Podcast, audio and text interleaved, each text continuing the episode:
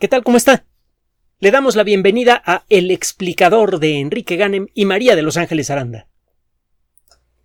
Si usted ha visto las películas Armagedón o Impacto Profundo, entenderá la preocupación que causó en algunos astrónomos lo que le voy a contar el día de hoy. La idea de que un objeto celeste grande le pegue a la Tierra y produzca un daño catastrófico era absurda eh, por allá de la década de los 70 o los 80 se consideraba que la probabilidad de que eso pudiera ocurrir era ridículamente baja. Claro está, al poco tiempo y gracias al desarrollo tecnológico, empezamos primero a fijarnos con más detalle en la superficie de los planetas que empezamos a, a observar con gran precisión gracias al desarrollo de nuevas ondas automáticas empezamos a ver las imágenes de alta resolución de la superficie de Mercurio, de Marte, de los satélites de Júpiter, Saturno, Urano, Neptuno, y, e incluso gracias a, sistemas de radar como el que llevaba la sonda Magallanes en la superficie de Venus. Empezamos a ver muchos cráteres. Los geólogos empezaron a reconocer cráteres de impacto en nuestro planeta que habían pasado desapercibidos antes, y bueno, gracias al desarrollo de nuevas técnicas de observación empezó a quedar claro que los objetos celestes que tienen potencial para pegarle a la Tierra son más abundantes de los que creíamos. También gracias al desarrollo de los satélites que sirven para verificar el cumplimiento de los tratados sobre eh, desarrollo y uso de armas nucleares, fue posible darse cuenta del verdadero peligro que enfrentamos. Estos satélites están diseñados para detectar detonaciones potentes en la atmósfera. Y eh, resulta que al principio esto era clasificado. Más o menos cada eh, dos veces por año ocurre el equivalente a una explosión parecida a la que destruyó a Hiroshima en la atmósfera terrestre, como consecuencia de la entrada de un gran meteorito que explota en la alta atmósfera. Un meteorito un poco más grande podría llegar al suelo y causar un daño vastísimo. En esto, el trabajo de varios investigadores, entre ellos el matrimonio Shoemaker, hemos hablado de ellos, eh, destaca particularmente el trabajo de los Shoemaker, empezó a dejar claro que el riesgo extraterrestre era real.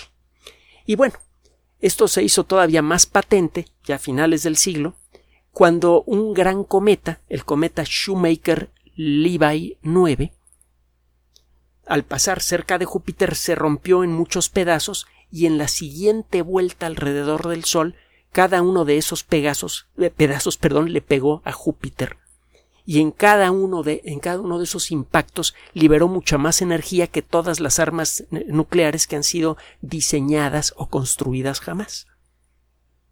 Los astrónomos vieron en sus telescopios las huellas imborrables, cuando menos en sus mentes, de explosiones mucho más violentas que cualquier cosa que podría no solamente producir, sino soñar el ser humano. Y fue entonces cuando nos empezó a quedar claro que el riesgo extraterrestre es real. Y desde entonces se han desarrollado varios esfuerzos para establecer instituciones y mecanismos dedicados a la detección de objetos celestes que podrían pegarnos. Esto no es posible en todos los casos. Algunos objetos, por ejemplo los cometas, pueden caer hacia el centro del sistema solar en cuestión de pocos meses y son tan grandes que el saber que nos va que alguno de ellos nos va a pegar no sirve de nada. En la actualidad no tenemos tecnología real para destruir o desviar un cometa realmente grande. Por ejemplo, el cometa de Halley tiene como 16 mm, kilómetros, una cosa así de diámetro, y hay cometas más grandes. Si usted, si usted pretende utilizar armas termonucleares en un cometa, lo más probable es que lo rompa en pedazos y lo que consiga es el equivalente a una descarga de escopeta el, daño en, el planeta será, sería igual o peor en ese caso que en el caso de, un impacto sólido en un lugar definido. Los cometas se encuentran normalmente más allá de, la órbita de Neptuno, en órbitas eh, muy, muy estables. Hay motivos, colisiones, el, lento acercamiento de, alguna estrella con el paso de miles de años, eh, cuyo, cuya gravedad pueda distorsionar poco a poco la órbita de un cometa. Hay miles de cosas que pueden hacer que cualquiera de los millones y millones de cometas que hay más allá de la órbita de Neptuno y que son resultado de la de la condensación de lo que quedó de la nube que formó el sistema solar. Hay miles de causas, repito, que pueden hacer que se salga de órbita una de esas cosas y caiga hacia el centro en cuestión de pocos meses llega al centro del sistema solar. No hay tiempo suficiente para hacer realmente nada, pero el hecho es que la mayoría de los impactos que ha sufrido nuestro planeta vienen de un lugar más cercano. vienen del mundo de los asteroides.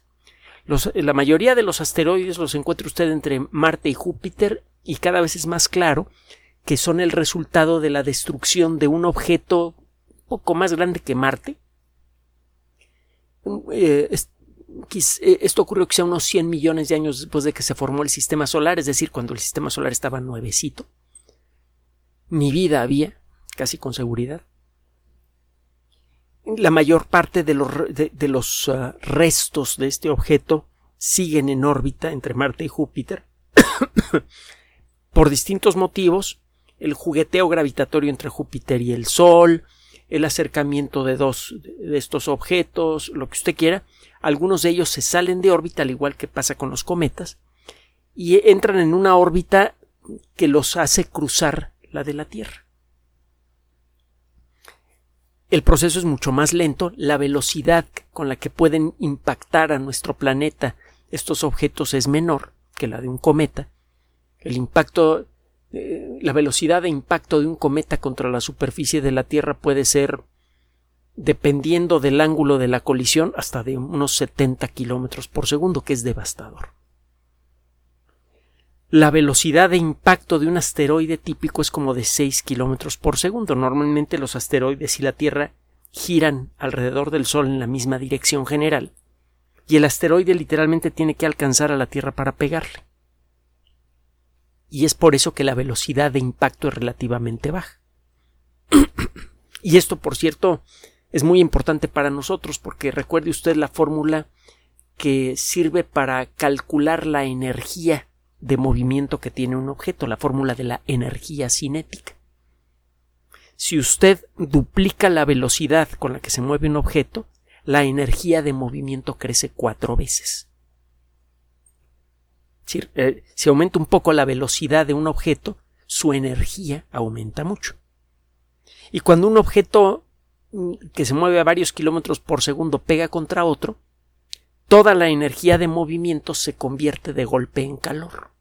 Si usted hace algunos cálculos se dará cuenta que incluso un objeto del tamaño de una persona, que se mueve a 6 kilómetros por segundo, si golpeara de seco eh, de, lleno, en seco, contra una superficie sólida, por ejemplo, si un astronauta golpeara contra la superficie de la Luna a 6 kilómetros por segundo, la energía liberada por el impacto, en, pocas palabras, haría que el cuerpo del astronauta se rompiera en átomos individuales y que los átomos individuales perdieran sus electrones.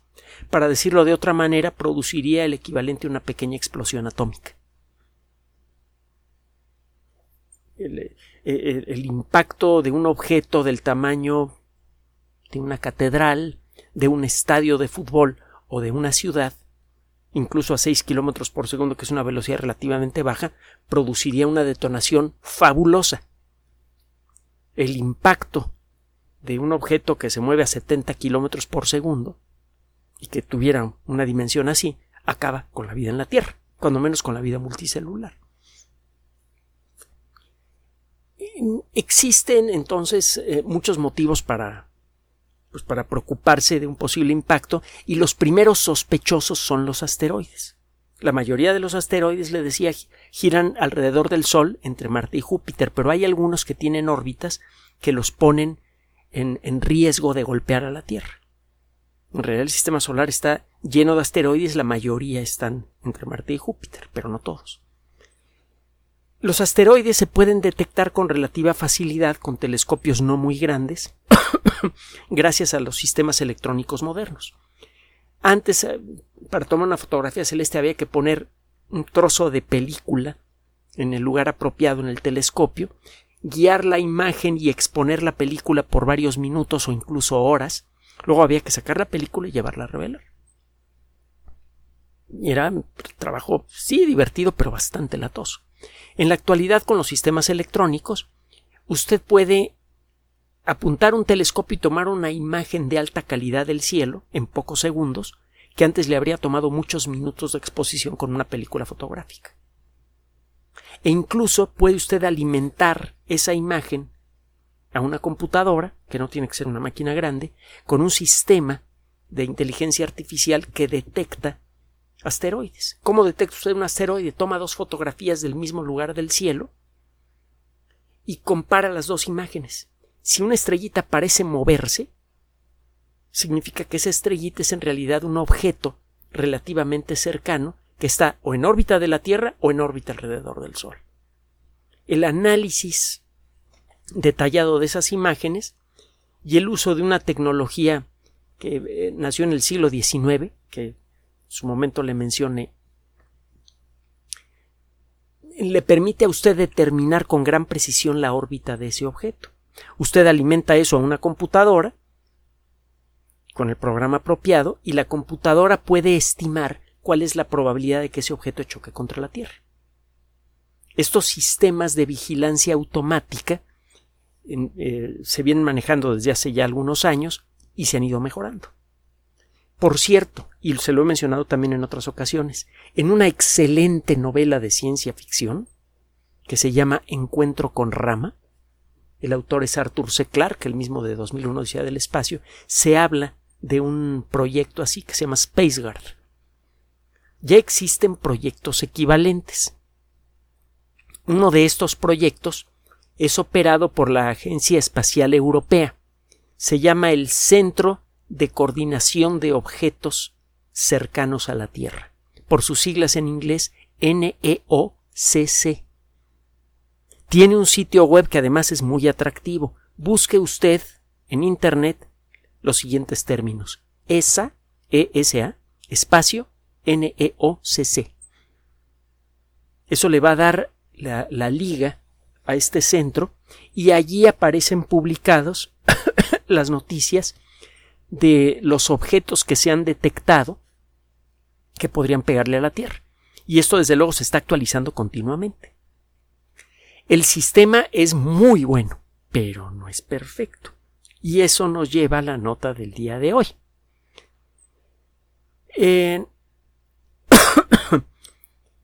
Hace poco, los eh, responsables por este proyecto se llevaron un buen susto. Detectaron un asteroide que se llama 2022 AE1 los asteroides normalmente tienen un número de catálogo que comienza con el año de su descubrimiento y luego algunas siglas. Eventualmente, cuando los asteroides ya son eh, caracterizados de manera más precisa, se les asigna un número y, y a veces incluso un nombre. Hay un asteroide que se llama Hidalgo, en honor a don Miguel Gregorio Antonio Ignacio Hidalgo Costilla y Gallaga Mondarte Villaseñor, que fue la persona que inició el movimiento independentista en México en 1810. Bueno, es una de las... No es el único mexicano celebrado en el cielo, por cierto, pero bueno. El caso es que este asteroide es de detección reciente. ¿Cómo lo sabe usted? Por el nombre 2022 AE1. Fue detectado hace poquito lo detectan, lo empiezan a seguir y el sistema automático le asigna una escala de, de menos 1 puntos, un valor de menos 1.5 en la escala de Palermo. ¿Qué es esto de la escala de Palermo? Es un, es un sistema que permite asignarle números de riesgo a, un objeto celeste, a un objeto celeste eh, que gira alrededor del Sol. Lo que hace este sistema es estimar la posibilidad de impacto con la Tierra, la energía que podría liberar en caso de impacto y cuál es la probabilidad real de que el objeto nos pegue. Usted combina esos tres números siguiendo una formulita y le da un, numerito. Si ese numerito es de eh, inferior a menos 2, significa no te preocupes. Si es menos 3, menos 4, etc.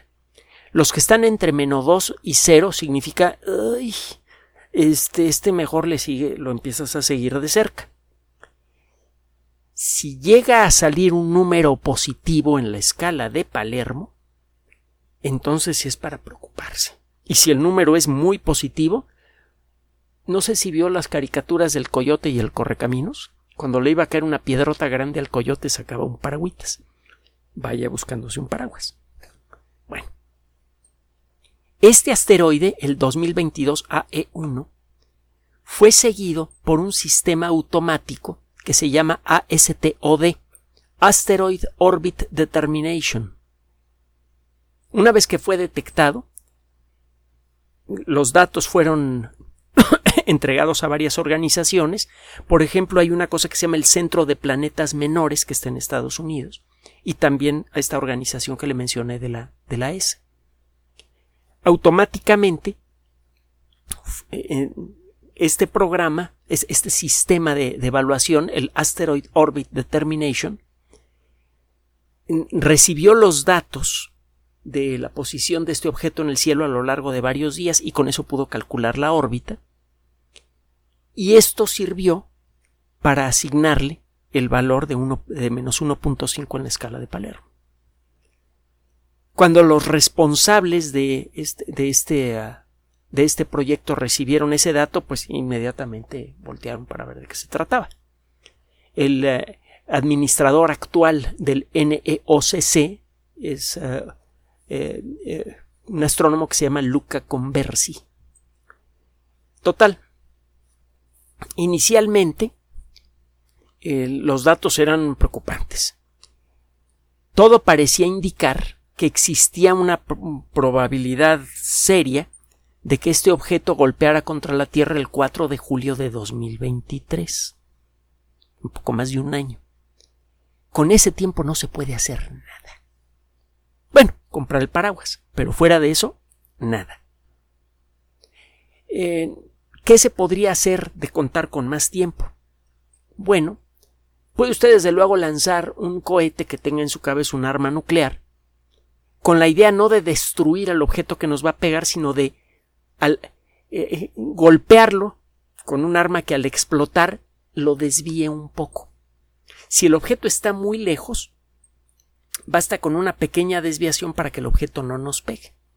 Es un poco cuando está usted tirando al blanco. Si está a un metro de distancia del blanco, es fácil pegarle. Si está usted muy lejos, el blanco es muy chiquito. Si usted mueve, el rifle de, de municiones un poquito a la izquierda, un poquito a la derecha, ya no le pega al blanco. Mientras más lejos está un objeto realmente peligroso, es más fácil desviarlo de varias maneras diferentes. Uno es de plano lanzando una nave espacial que sea una bola de hierro y que le pegue con gran fuerza.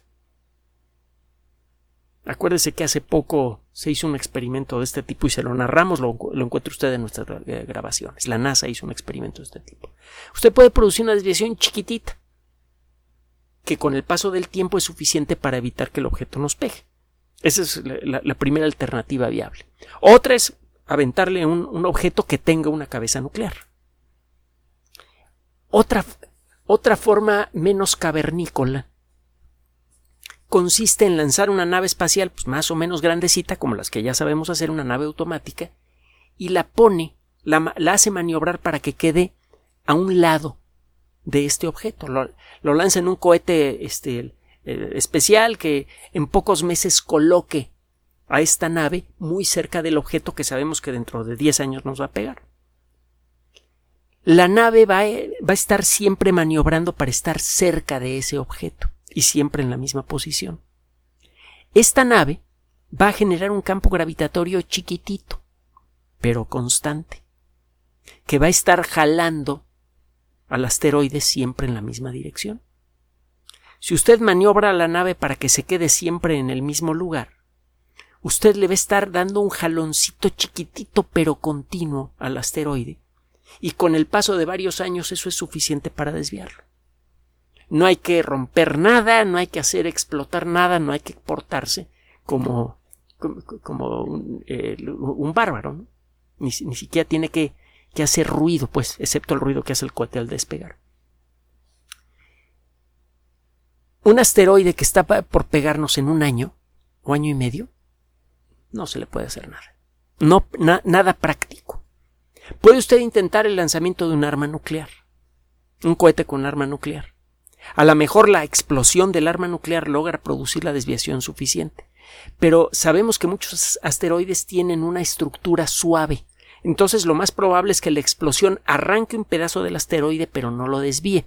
Y el pedazo que queda, el que nos va a pegar, nos va a pegar de todas maneras y además va a estar cargado con radioactividad.